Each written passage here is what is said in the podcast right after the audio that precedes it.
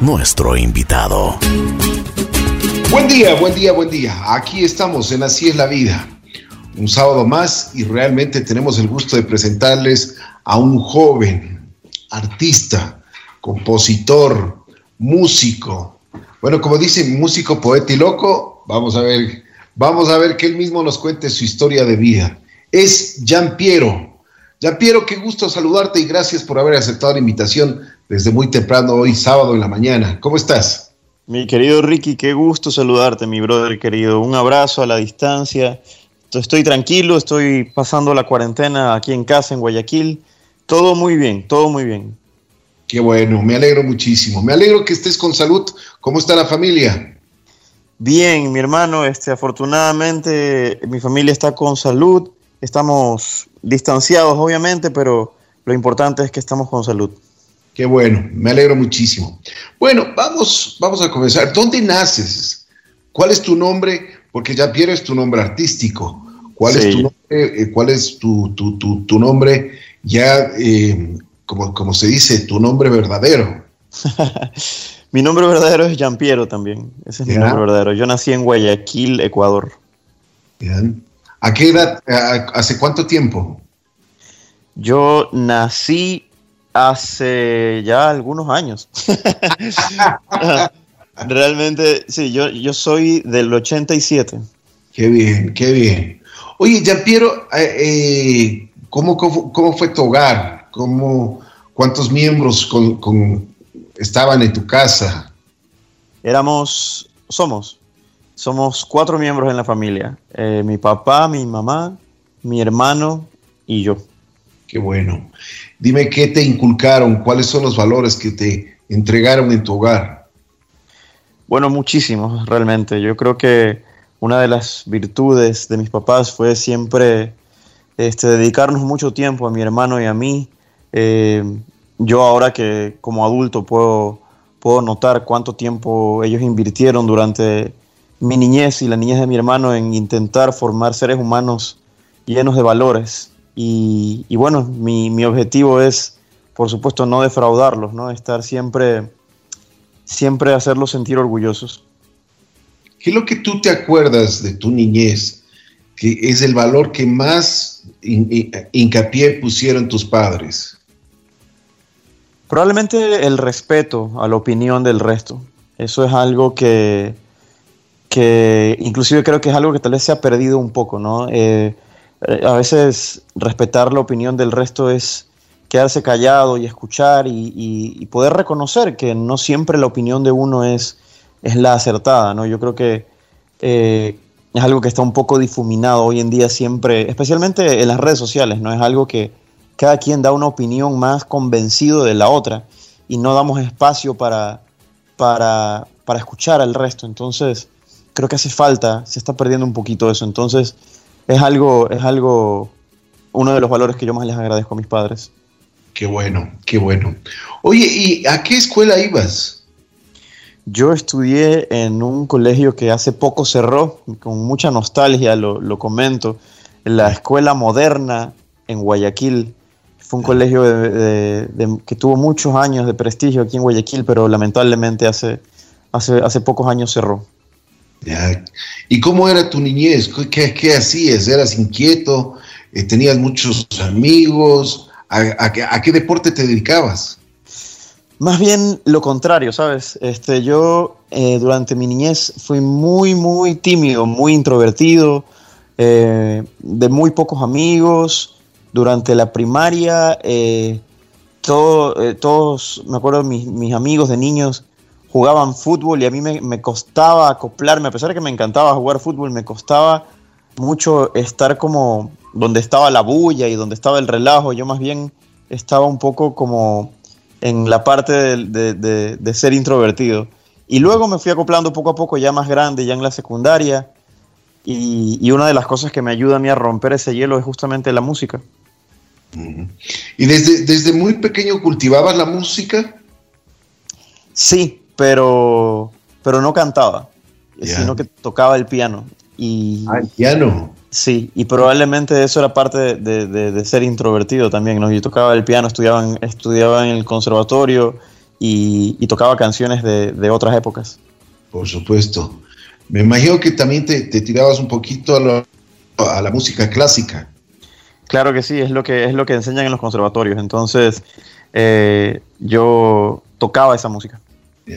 Pero bueno, tú, tú interpretabas esa música. ¿Y desde cuándo comienzas a, a crear tu música? De mucho más grande, ya. Yo empecé a, lanzar mis primeras composiciones a mis 17, 18.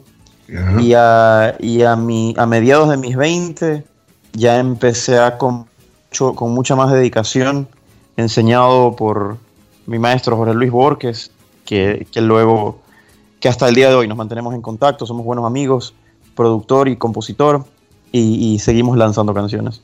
Dime una cosa, ¿quién te descubrió artísticamente? Buena pregunta. Yo creo que. Yo creo que nadie en, en sí, pero Jorge Luis Borges tuvo gran parte en, en este proceso. Eh, fíjate que él, eh, una de las lecciones que, él me enseñó fue justamente esa, ¿no? Él me ayudó a descubrirme a mí como artista, pero no es que, no es que él me descubrió, sino que él me dio muchas, muchas guías y muchos caminos para que yo mismo me encuentre. y, yo, fíjate que eso es, y eso es algo muy interesante, ¿ah? porque muchas veces los artistas creemos que, que, tiene que haber alguien que nos descubra, y realmente no realmente es uno mismo el que tiene que descubrirse, es uno mismo el que tiene que abrirse el camino y, convencerse de qué es lo que uno puede comunicarle al público. Pero qué importante es eso, porque como tú mismo dices, cuando te descubre a alguien y cuando te, simplemente quiere que tú seas eh, lo que eh, que tengas que tengas la visión que él, el que te descubre, y que también vayas por el camino de la música que, que, él cree que puede ser que está bien para ti. Y lo que tú haces, lo que cuando tú te descubres, eres tú ah, totalmente auténtico. correctísimo. Esa es la, forma de verlo y eso es algo que, que, yo fui aprendiendo con el tiempo realmente, porque uno cuando empieza en esta carrera, uno, uno empieza a cantar en, todos los lugares posibles con la ilusión de, que, de ser escuchado y ser descubierto, pero la real madurez artística está en, uno mismo descubrirse y eso es una de las enseñanzas del gran Jorge Luis Borges. Cuando yo, me, cuando yo conversaba con él y, le decía, oye, quiero cantar y quiero, y quiero este, hacer mi propia música y quiero, este, no sé, llegar, llegar a lo más lejos posible con mi voz. Y él me decía, perfecto, pero, pero, pero ¿Qué tienes para ofrecerle a la gente? ¿Qué, ¿Qué, es lo que tú quieres que tu público escuche de ti? Y yo le decía, no sé. Entonces eh, él me decía, bueno, tienes que encontrarte, tienes que, tienes que tú mismo ver cuál es tu propio camino, qué es, qué es tu voz, qué, qué eres tú como artista y qué es lo que tienes para ofrecerle a la gente. Así es, de acuerdo.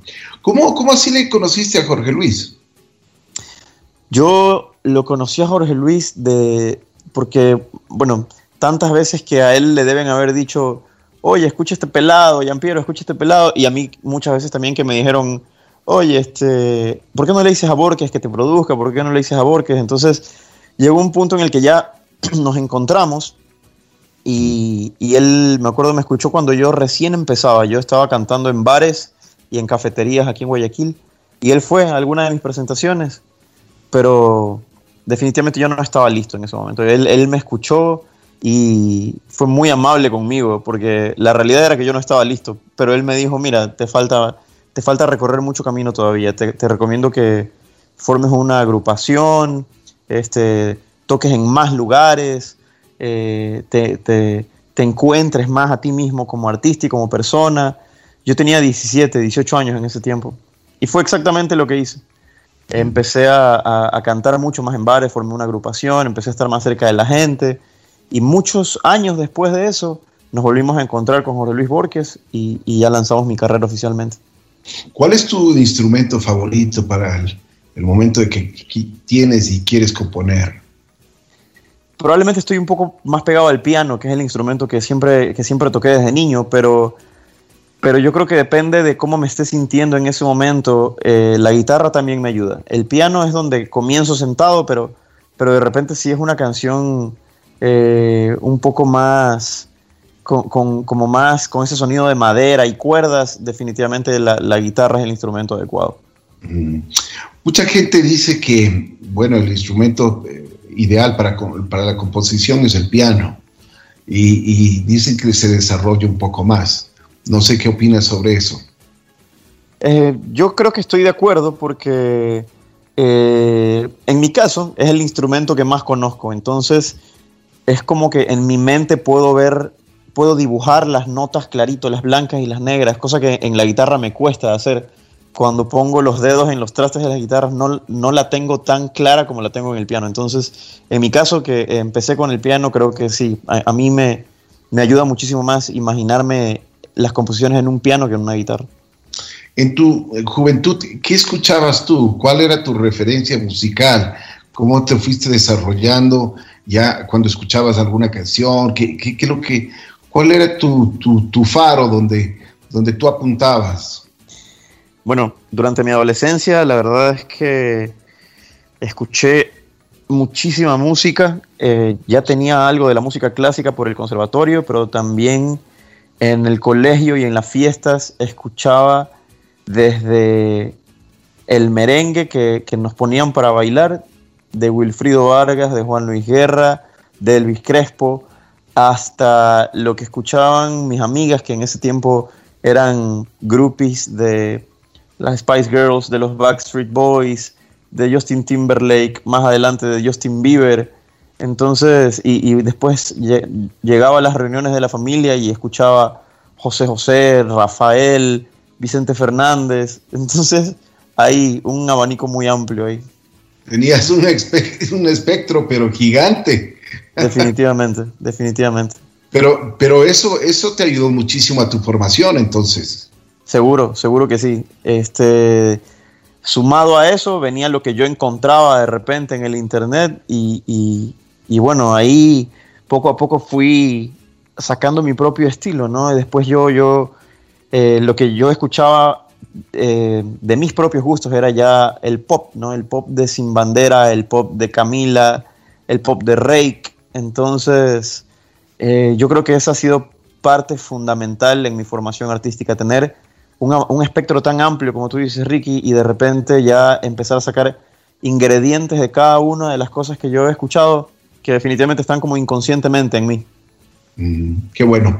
Oye, ¿cómo, cómo ya inicia la etapa esta con el famoso Rey Midas que, que, se, le, se, le, conoce a Jorge Luis?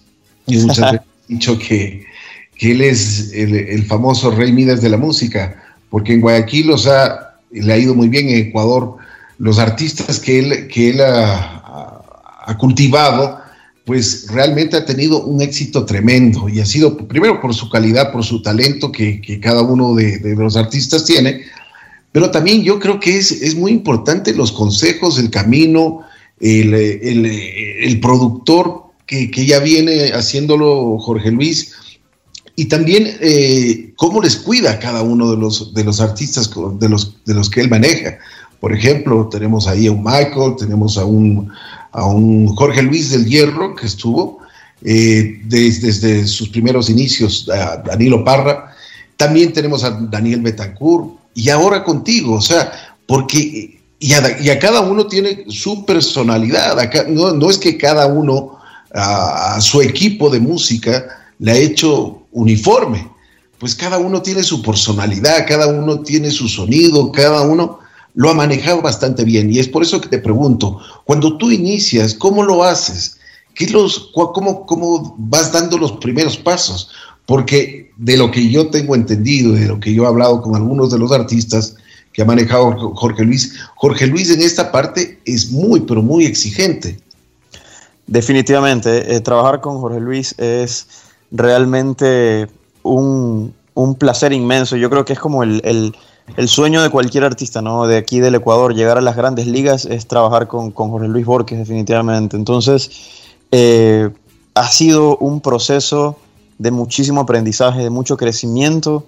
Eh, yo antes de lanzar mi carrera me preparé muchos años a través de él. Él fue muy sincero conmigo y cuando yo me acerqué a él y le toqué la puerta muchas veces, él me dijo, no estás listo.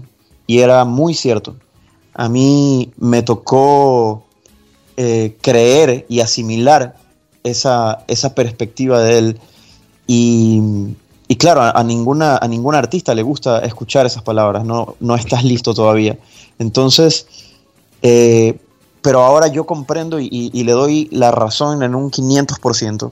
Y me di cuenta que definitivamente no estaba listo. Yo este, tenía muchísimo por explotar, tanto vocalmente como mentalmente, especialmente esa parte, la parte mental, ¿no? la parte de estar listo para poder comunicarse con un público, para poder recibir los comentarios de la gente, tanto buenos como malos, para poder eh, dar una buena entrevista, para poder eh, hablar bien delante de una cámara, eh, para poder realmente sentir lo que uno canta y no hacerlo ni por la fama ni, ni por las cosas que vienen, que, que, que, las cosas superficiales que vienen, sino para realmente poder interiorizar una carrera. Son muchos años de preparación y eso es algo que definitivamente hay que reconocer que lo tiene Jorge Luis Borges. Él sabe preparar a sus artistas de esta manera y, es algo que no todo el mundo lo, sabe asimilar, ¿no? Es, algo que, hay que realmente saber interiorizarlo, saber escuchar, tener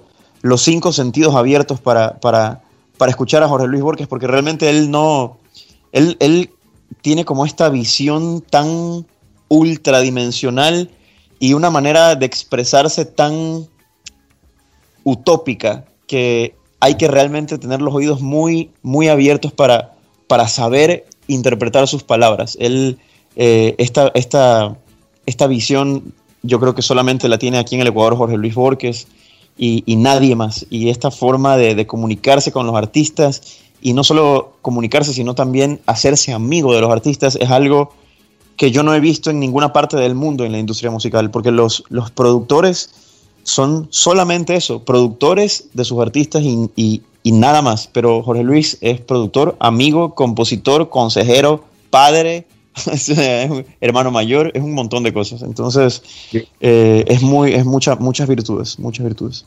Qué bueno, qué bueno escuchar eso porque también habla mucho de ti, de que eres una persona sensible, una persona que tienes la gratitud a una persona que te dio el camino. Bueno, Jean Piero, ¿qué, qué significa para ti Serena? Serena es, eh, tiene un significado y un peso muy, muy importante en mi vida, muy, muy contundente. Serena fue mi primera canción y, fue justamente el resultado, después de muchos años de trabajo con Jorge Luis Borges, decidir lanzar esta canción que creo que acertamos en la decisión de elegir esta canción. Creo que llegamos y seguimos llegando a muchos corazones con esta canción no solo en el Ecuador, sino por fuera también. Eh, es, creo que mi carta de presentación y no me arrepiento ni un poquito de haber elegido esa canción como mi primera canción y creo que nuestro equipo tampoco, no tanto Jorge Luis como la gente que trabaja con nosotros. Es una canción de la cual yo estoy muy agradecido, siento que me representa muchísimo y me encanta saber que, que también representa muchísima gente. ¿Cómo te sentiste la primera vez que la escuchaste en una, en una estación de radio o cuando entras a un bar o a un restaurante que, que esté sonando tu canción? ¿Qué sentías? Es un sentimiento maravilloso realmente. Es, eh, es, un, es, un, sentir de que, de que el trabajo está dando sus frutos, de que, de que tanto tiempo de preparación ha valido la pena, de sentir que, los medios, por supuesto, eh, tú, mi querido amigo, por supuesto, estás ahí también, de, abrirme las puertas, de poder darnos una vitrina, de saber que la gente está recibiendo la canción con, muchísimo cariño y que la están agregando en sus teléfonos y que la están agregando en sus fiestas, en sus viajes a la playa, en sus viajes a la costa, a la sierra. Eh, y, tenerla como, como parte de nuestra cultura, creo que es el mayor de los logros con esa canción. Qué bueno. Bueno, entonces esta canción llegó a ser número uno en el Ecuador. Yo quiero que el público y tú también, por favor, disfrutemos de las notas musicales de Serena con Jean Piero. Así que, por favor, maestro, vamos a escucharla. ¿Te parece bien? Claro que sí, mi amigo. Vamos entonces.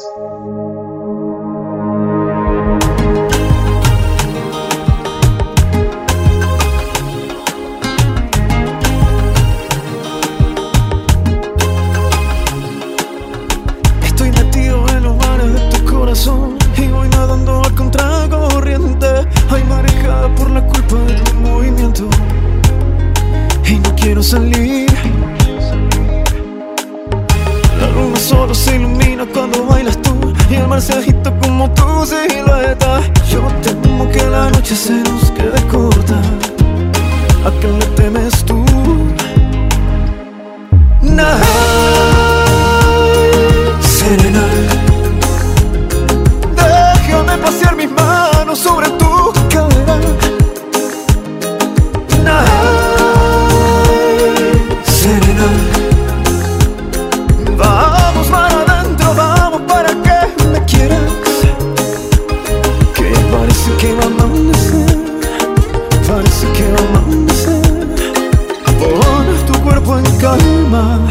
Texas.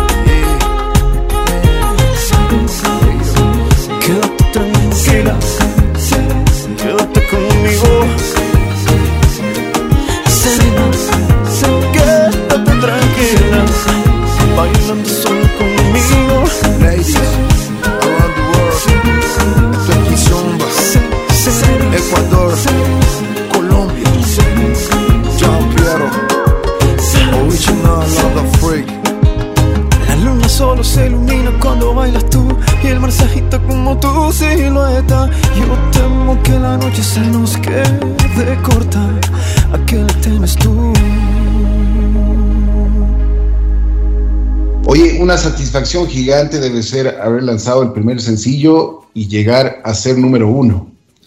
Uy, me imagino que esto, eh, bueno, es, digamos, es el sueño de, los artistas que empiezan, ¿no es cierto? Definitivamente. Eh, empezar con, con el pie derecho es, yo creo que una de las cosas más importantes en esta carrera, ¿no? Y por eso justamente, y hago hincapié, siempre lo digo, eh, la preparación antes de lanzar la carrera, ¿no? Fueron muchísimos años y eso es algo que no, mucha gente lo, lo puede percibir porque la gente ve de la canción en adelante, que es cuando ya empieza a sonar la cosa, pero antes de eso hay muchos años de preparación. Entonces, tomar la decisión de, dedicarse a la música, de, hacerse cantante de una manera profesional, eh, involucra muchísima responsabilidad y eso da frutos. Así es, de acuerdo. Después de Serena, tú comienzas a investigar y comienzas a ver nuevos ritmos y te metes, yo diría, de una forma audaz, te metes a un ritmo que, no es para todos, el famoso Kizumbia. ¿Qué te llamó la atención de esto? Sí, realmente el Kizomba es una, es una parte importante también de, mi, de mi vida y de mi, del género musical que yo elegí, eh, porque pasamos por muchos géneros antes del kizomba. Y Y cuando llegamos a escuchar el Kizomba con el equipo y con Jorge Luis, eh, encontramos una zona donde yo encajaba muy bien, no solamente como artista, sino también como persona, porque el Kizomba tiene muchos ingredientes en los que yo me, en los que yo me sentí representado. El Kizomba eh, tiene lo que está pasando ahora, que es el pop urbano, pero también tiene el género romántico, que es el, pop que yo siempre he cantado a lo largo de, mi formación artística. Cuando yo cantaba en los bares y cantaba mucho pop, el kizomba también tiene eso. Entonces, eh, son los ingredientes que mis canciones siempre necesitaron y yo los encontré ahí en ese género. Ya, pero, y, pero oye, eh, ¿cómo te sentías? ¿Te sentías bien? Porque me imagino que al principio debe haber sido un poco extraño. Realmente la parte extraña fue intentar géneros que yo nunca había cantado antes. Canté salsa, canté rock, canté en inglés, canté eh, bachata. ¿Y cómo te fueron? Yo creo que no muy bien, por eso nunca las lanzamos. pero, pero, pero cuando, cuando empecé a cantar el Kizomba y cuando me metí al estudio a grabar Serena, más bien fue como que todo se empató ahí. Nos miramos las caras con Jorge Luis Borges y dijimos, wow, aquí, aquí hay algo, aquí algo interesante está pasando. puede ser que aquí desarrollemos una carrera y es lo que estamos haciendo. Qué bueno. Bueno, a ver, preséntanos, después de Serena, ¿cuál fue la canción que también eh, eh, siguió tu camino? Después de Serena, yo lancé una canción que se llama Tengo la Noche, una canción que también me gusta muchísimo. De hecho, casi lanzamos esa canción antes de Serena, pero, pero creo que fue una decisión acertada lanzar primero Serena y después Tengo la Noche, que es una canción como más, más de fiesta y más, un poco más bailable tal vez. Y bueno, es una canción que me gusta muchísimo, la verdad. La grabamos con Canon, el protagonista, también talento ecuatoriano. Chévere. Vamos a escuchar entonces Tengo la noche con Piero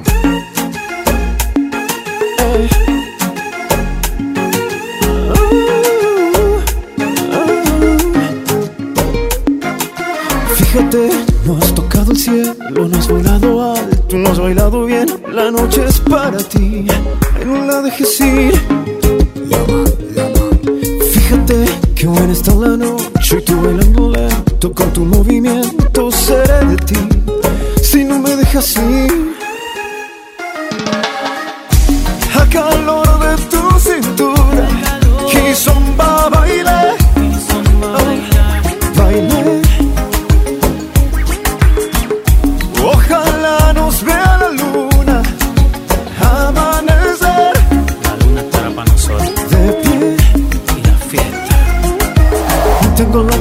para quererte, y para quererte tengo la noche.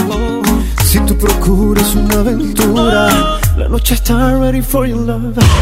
Tengo la noche para quererte, para quererte tengo la noche. Si tú procuras una aventura, la noche está ready for your love. Tengo, tengo la noche. Tengo la noche. Oh, me grita tu nombre. Noche de los dos no hay freno. Déjame sentir de tu fuego, matemos el ego, dame un movimiento lento. La noche nos llama a dar un paseo en la playa. Un que dura hasta mañana recorriendo tu cuerpo. Mami, no aguanto las ganas que dure toda la semana. Bailame. A calor de tu cintura, y zomba baile.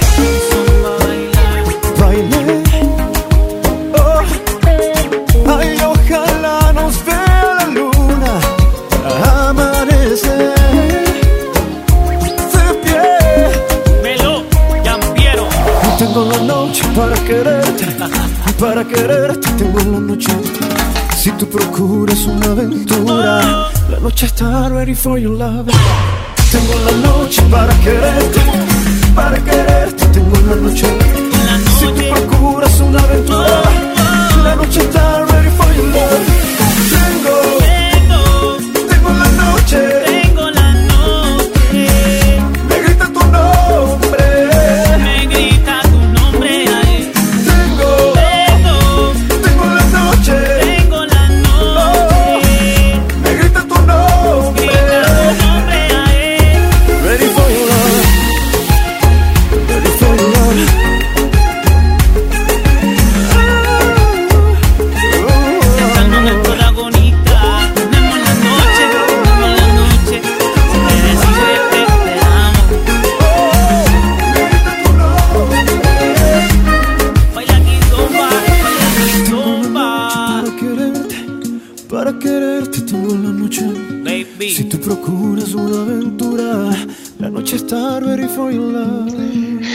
Ya, Piero, después de todas estas, eh, eh, yo te digo, incluso hasta homenajes, trofeos que ganaste en, en, algunas estaciones de radio, la prensa muy reconocida, la televisión, muchas entrevistas, abriste conciertos, por ejemplo, has tenido la oportunidad de rodearte ya con artistas de categoría, abrir conciertos de categoría.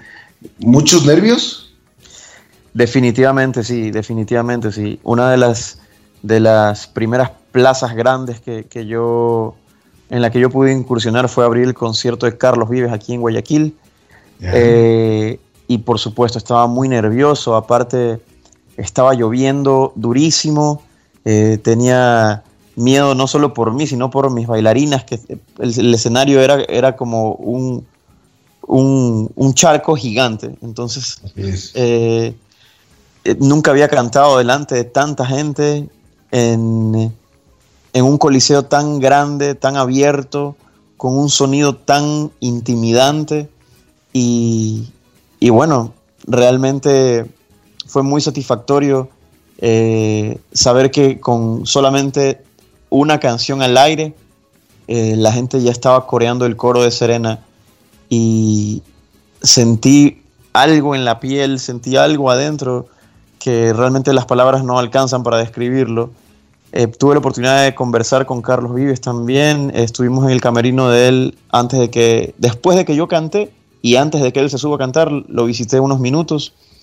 Le agradecí muchísimo por, por, el tiempo que conversamos y le gustó mucho la canción, él pudo escucharla desde, desde el backstage y, y luego se subió él a cantar y, y, yo me quedé en el concierto de él. Qué bien, ¿no? Qué bien, qué gratos, qué gratos momentos. Sí. Imagino, como tú dices, no hay palabras para, para describirlos. Sí. ¿Qué, ¿Qué, otros artistas has abierto? ¿Qué, qué, qué otras oportunidades has tenido? Más adelante tuve la oportunidad de abrir el concierto de Laura Pausini también, cuando vino, cuando vino a, acá al país. Eh, también fue, fue una experiencia muy, muy intimidante y muy de, muy, de muy alto nivel, muy extraordinario realmente trabajar con, con el equipo de ella, eh, con abrir un concierto de una artista que yo he admirado toda mi vida y con una voz impecable. Una de, las, una de las cosas más curiosas de ese día es que yo fui a la prueba de sonido con mis, con mis tres cancioncitas que ya tenía para esa época y estaba conversando con el sonidista de ella, que, que poco hablaba español el, el, chico porque es italiano, entonces eh, de repente yo en el escenario alcanzo a ver que, está, está probando el sonido la banda de ella y se sube a cantar ella. Y yo dije, no puede ser que esa sea Laura Pausini, porque normalmente los artistas de, de, de, de, su calibre están siempre en el hotel cuando están probando sonido, pero ella había dado una lección de humildad y de profesionalismo a otro nivel. Yo la vi en la prueba de sonido y no podía creer lo que era ella que estaba cantando y yo la podía escuchar en mis, en mis monitores de oído. Y realmente era como tener a Laura Pausini cantándome en el oído y es impecable el bozarrón de esa mujer, probablemente canta mejor en vivo que en el propio disco. Entonces, de ahí me dicen a mí, el sonidista me dice a mí por interno, me dice, Jean Piero, por favor, súbete a probar sonido. Y justo después de que esta mujer con ese bozarrón había cantado, yo me subo con todos los nervios del mundo encima y nos encontramos con Laura mientras yo subía al escenario y ella bajaba y me saludó y me dijo, ah, tú vas a abrir el concierto, tú eres Jean Piero, eh, bienvenido, gracias. Y yo, no, la, gracias a ti, Laura, gracias por, por, por, permitirme subirme a tu escenario. Y probé mis canciones, eh, les gustó mucho también al equipo de ella y, y a ella también le, le, encantaron mis canciones y luego en la noche ya pude abrir el concierto de ella con, un de, con, con el detalle que nunca me había pasado antes. Yo abrí el concierto de Laura Pausini con las luces prendidas el ingeniero de luces no apagó las luces mientras yo abrí el concierto y creo que es una de las cosas más intimidantes que me ha pasado porque cuando las luces están prendidas, yo puedo ver las caras de la gente. Claro. Y, y puedo ver, podía ver las 20.000 almas que estaban en el Coliseo Voltaire Palaines Polo mirándome con una cara de, ah, mírame, él, él va a cantar. ¿Qué va a cantar este chico? Y, y de repente caras que, ah, mira, él ha sido el que canta esta canción Serena y, tengo la noche y esto de aquí. Y lo bueno fue que cantaron conmigo y, al, y en la mitad de mi, de mi apertura eh, ya sentía que tenía a la gente conmigo, pero, pero sentir ese hielo de las luces prendidas creo que es algo que nunca me hubiera esperado, pero salimos adelante. me imagino, me imagino. Pero qué experiencias, ¿no? Qué experiencias. Yo siempre digo, los artistas tienen unas experiencias inolvidables, no hay nada que hacer. Después de Laura, ¿qué, más, qué más hiciste? Bueno, después del concierto de Laura Pausini, yo seguí lanzando mis canciones. Después ya hice un concierto mío también, uno propio, eh, en el, aquí en Guayaquil, y nos fue muy bien. Realmente nos fue tan bien que yo estoy con la pica de, de seguir haciendo más conciertos. Creo que una de las cosas que, en mi corta carrera quisiera hacer desde ya es poder cantar en otras ciudades. Quisiera hacer conciertos grandes, eh, pero con, de mi música. Yo creo que ya lo puedo empezar a considerar porque ya tengo un repertorio un poco más amplio, ya tengo cinco o seis canciones con las que puedo defender un concierto. Antes solamente tenía tres o cuatro y nos quedábamos muy cortos, pero ya con seis canciones puedo empezar tal vez a hacer ya giras en, en, las ciudades más grandes del país y, y, ¿por qué no? Más adelante un disco y colaboraciones también. Por supuesto. Ahora te toca a ti. ¿Qué significa esta canción?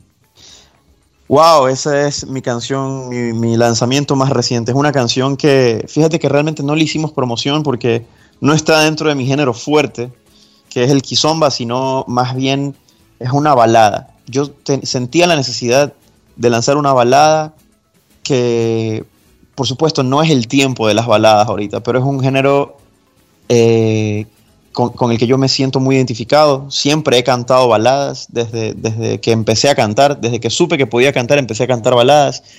Y yo le decía a Jorge Luis Borges, quiero sacar una balada, porque aparte mi repertorio estaba lleno de canciones muy movidas, como Serena, como Tengo la Noche, como La Quizumbia, eh, Pegaditos, y yo necesitaba sacar esa balada porque era el contraste de mi repertorio. Entonces Jorge Luis me dijo, dale, perfecto, lancémosla. Eh, yo sinceramente no sentí la necesidad de, de, hacerle una promoción grande a esta canción porque es algo muy mío, es una balada muy mía y se la dedico a la gente que, que siempre ha estado conmigo y, y es una canción que habla de, de darle la vuelta a la página y ahora te toca a ti ser feliz, ya dejarlo lo que nos hizo daño atrás. Y es una canción que, fíjate, en lo que está pasando el Ecuador y el mundo en estos momentos con, esta pandemia mundial que tenemos, es una canción que le ha cantado mucho en, los en vivos que estamos haciendo, porque por supuesto no podemos hacer conciertos en persona, pero, pero los podemos hacer por internet y, y es un mensaje que va muy adecuado a lo que nos está pasando. Bueno, entonces ahora lo vamos a escuchar. Ahora te toca a ti esta balada que nos trae Jean Piero.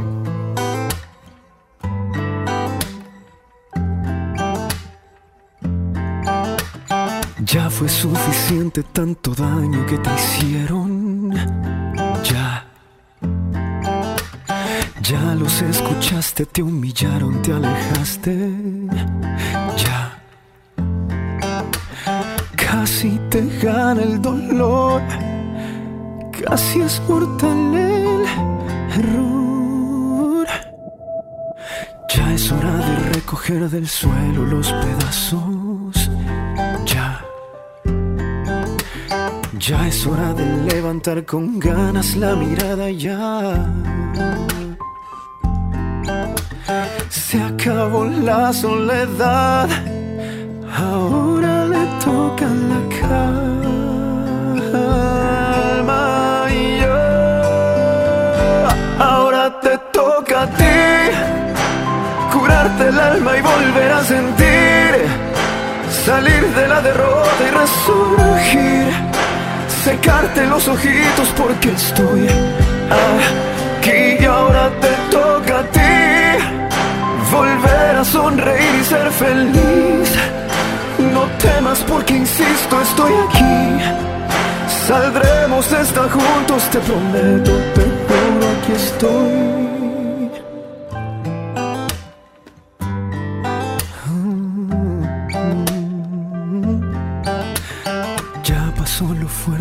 Favor no te detengas.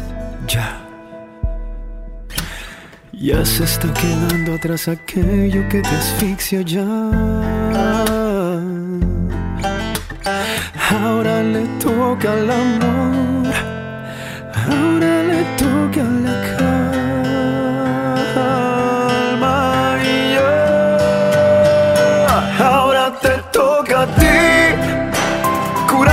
Alma y volver a sentir. Salir de la derrota y resurgir secarte los ojitos porque estoy aquí y ahora te toca a ti volver a sonreír y ser feliz. No temas porque insisto, estoy aquí. Saldremos de esta juntos, te prometo, te juro, aquí estoy hasta que ya no duela.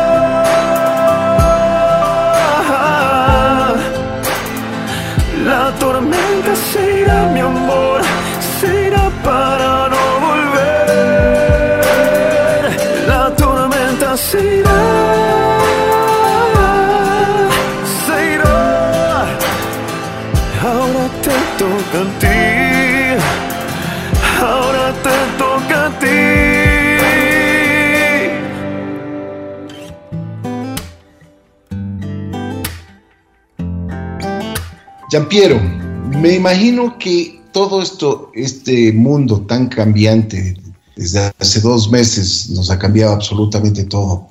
También te llegó mucha sensibilidad. ¿Qué opinas de todo lo que está pasando? ¿Qué opinas, por ejemplo, de lo que pasó en tu ciudad? De lo frágiles, de lo débiles que somos. Es muy duro, es muy duro realmente eh, darnos cuenta de lo frágil que, puede ser la vida del ser humano, ¿no? Un día estamos y al otro simplemente ya no. Entonces, a mí me ha afectado de manera muy honda, realmente, de manera muy profunda.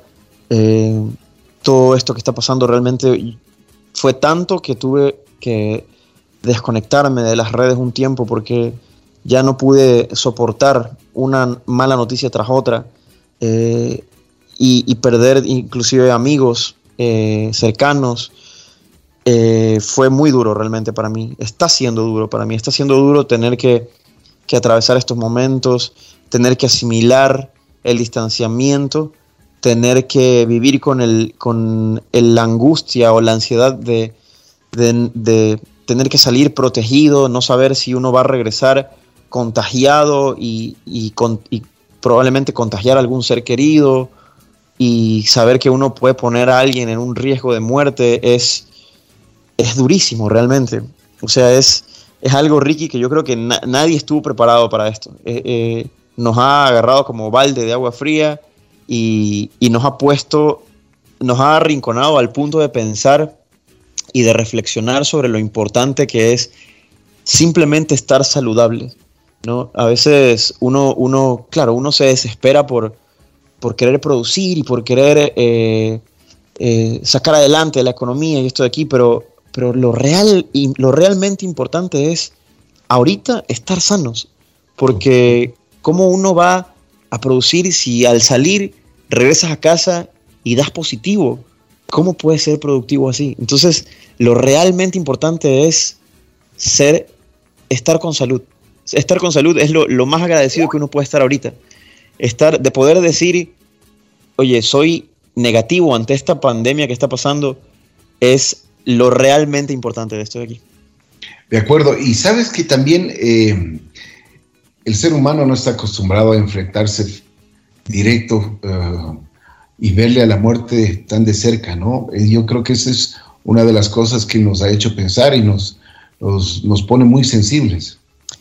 Realmente sí, y yo creo que eh, es algo que uno no lo puede percibir hasta que a uno le pasa de cerca, ¿no? Yo creo que la gente que tal vez no se ha contagiado o que, o que ha estado en tiempo de cuarentena y, y, y lleva mucho tiempo encerrado sin contagio y sin ser afectado de manera directa, creo que es la gente que más siente la necesidad de, y la desesperación de ya querer salir.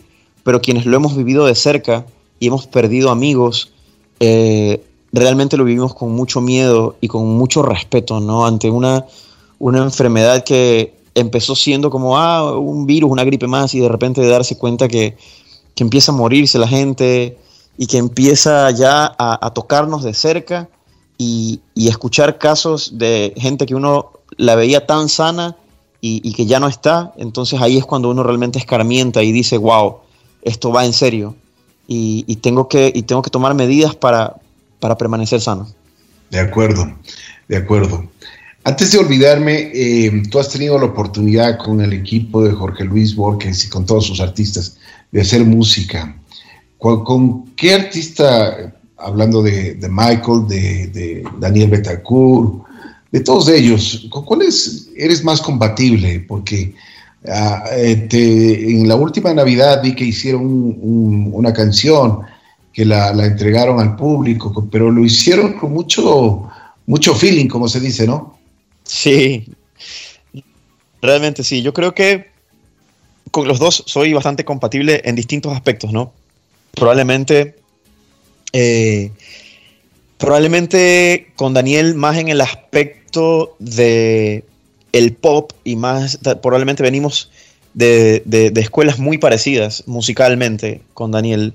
Y con Michael, en cambio, eh, yo aprendo muchísimo de él. Somos compatibles en otro sentido, ¿no? Porque eh, nos alimentamos de diferentes formas. Él, eh, desde su género, desde su ángulo, con la bachata, que es un género en el que ha sido muy ajeno en mi crecimiento. Yo no he escuchado mucha bachata mientras, mientras fui adolescente o niño. La verdad es que no he escuchado mucha bachata y con, y con Michael, escucharlo a él cantar su bachata eh, y aprender del género de él y aprender de los conocimientos musicales de él y de sus raíces también, que son muy diferentes a las mías musicalmente, eh, no, nos alimentamos mutuamente por ahí. Qué genial, qué genial. Realmente me, pareció un, chévere, eh, un chévere gesto de todos ustedes de llevar eh, esa alegría que, dan las canciones al público. Y hablando de esta alegría, porque yo he visto muchos spots de que ahora en esta pandemia los artistas se están uniendo y lo hacen desde sus casas. ¿Qué, qué has sentido tú? ¿Qué, ¿Cuál ha sido la motivación que ustedes como artistas han tenido y cuál ha sido el feedback del público? Gracias, gracias por mencionarlo, mi querido amigo. Realmente, este, para mí es varias cosas, son muchos sentimientos positivos eh, que han salido dentro de toda esta situación difícil que está pasando el mundo. Una de las cosas positivas en la industria musical ecuatoriana es justamente esto que tú acabas de mencionar, mi querido amigo, que es algo que nunca se ha visto antes en la industria musical de nuestro país, es la unión de los artistas.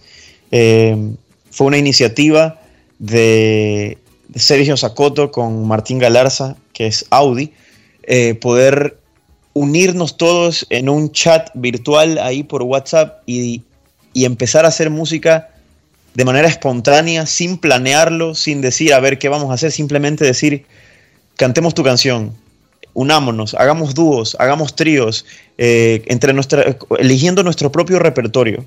Eh, yo quiero cantar la canción tuya y tú vas a cantar también la canción mía y nos unimos los artistas de la nueva generación con los artistas de la generación anterior y, nos hemos vuelto como un puño muy cerrado, muy fuerte. Y mi querido Ricky, cuando, cuando se hace la pregunta, ¿por qué nuestra música no ha sonado afuera? La respuesta ha sido siempre porque los artistas ecuatorianos no hemos sido unidos. Y hoy por primera vez yo te puedo decir que se ha generado una unión que nunca antes se ha visto, porque siempre ha sido como este, un, celo un poquito exagerado, el celo profesional entre los artistas ha sido un poquito exagerado y eso nos ha impedido unirnos, porque siempre ha sido este, tú por tu lado, yo por el mío y cada quien crece por su parte. Y hemos estado reacios a crecer juntos.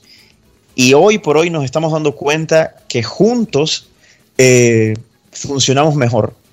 Cuando colaboramos entre nosotros, nosotros tenemos el dominio de la música, ese lenguaje que nosotros hablamos, que es la música, no lo habla nadie más. Entonces nosotros podemos imponer ideas desde la música estando juntos, cosa que nunca antes se ha visto. Yo creo que ahorita recién podemos empezar a soñar con empezar a sonar afuera y realmente duro, porque estamos juntos, y porque somos un movimiento, el arte ecuatoriano se está volviendo, la música ecuatoriana se está volviendo un movimiento contundente. Eso nunca había pasado. Así que qué bueno por ese lado. Qué bueno, me alegro muchísimo. Eh, me, me, me, pone triste también en, en, el otro sentido de que tuvo que pasar esta pandemia y todas estos, estos, estas enfermedades que le da al mundo para que los artistas se unan. Pero bueno, hay que, hay que tomarlo positivamente. Hoy están unidos. Yo creo que esta industria, la industria musical en el Ecuador, tiene que ir creciendo cada vez más. Siempre me he manifestado de que eh, debe haber bases sólidas, como cuando se hace un edificio tiene que haber cimientos fuertes como para, para que se puedan ir creciendo cada piso y cada paso que, que, que, se hace.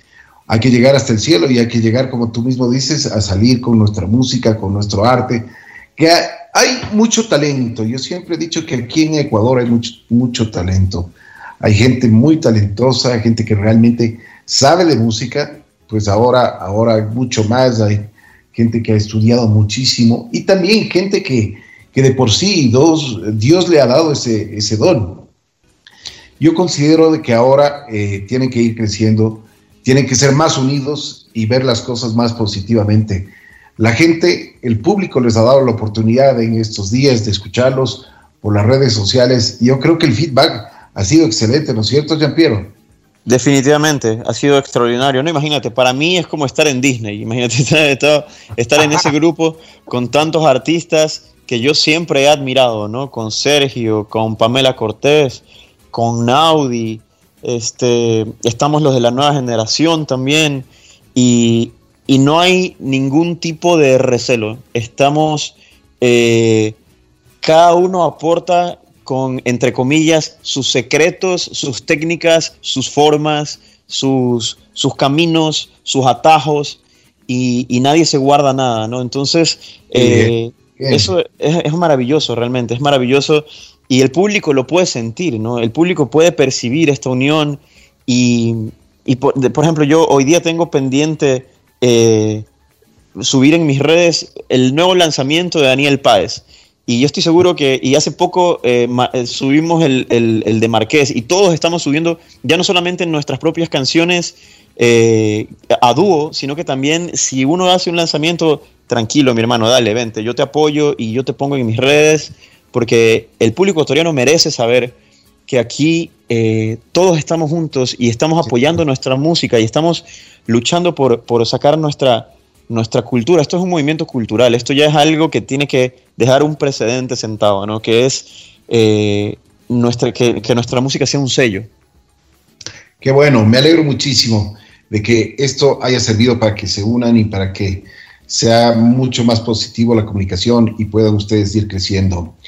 Una, una pregunta ya muy personal. ¿Te ha cambiado mucho la vida la fama? Eh, en algunos ámbitos eh, probablemente sí.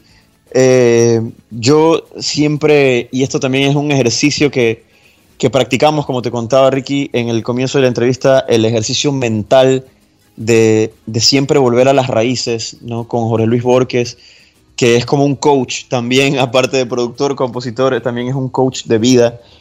siempre volver a las raíces, siempre tener los pies sobre la tierra, eh, definitivamente, yo hay algo que no niego en mi vida, hay un antes y un después de Serena.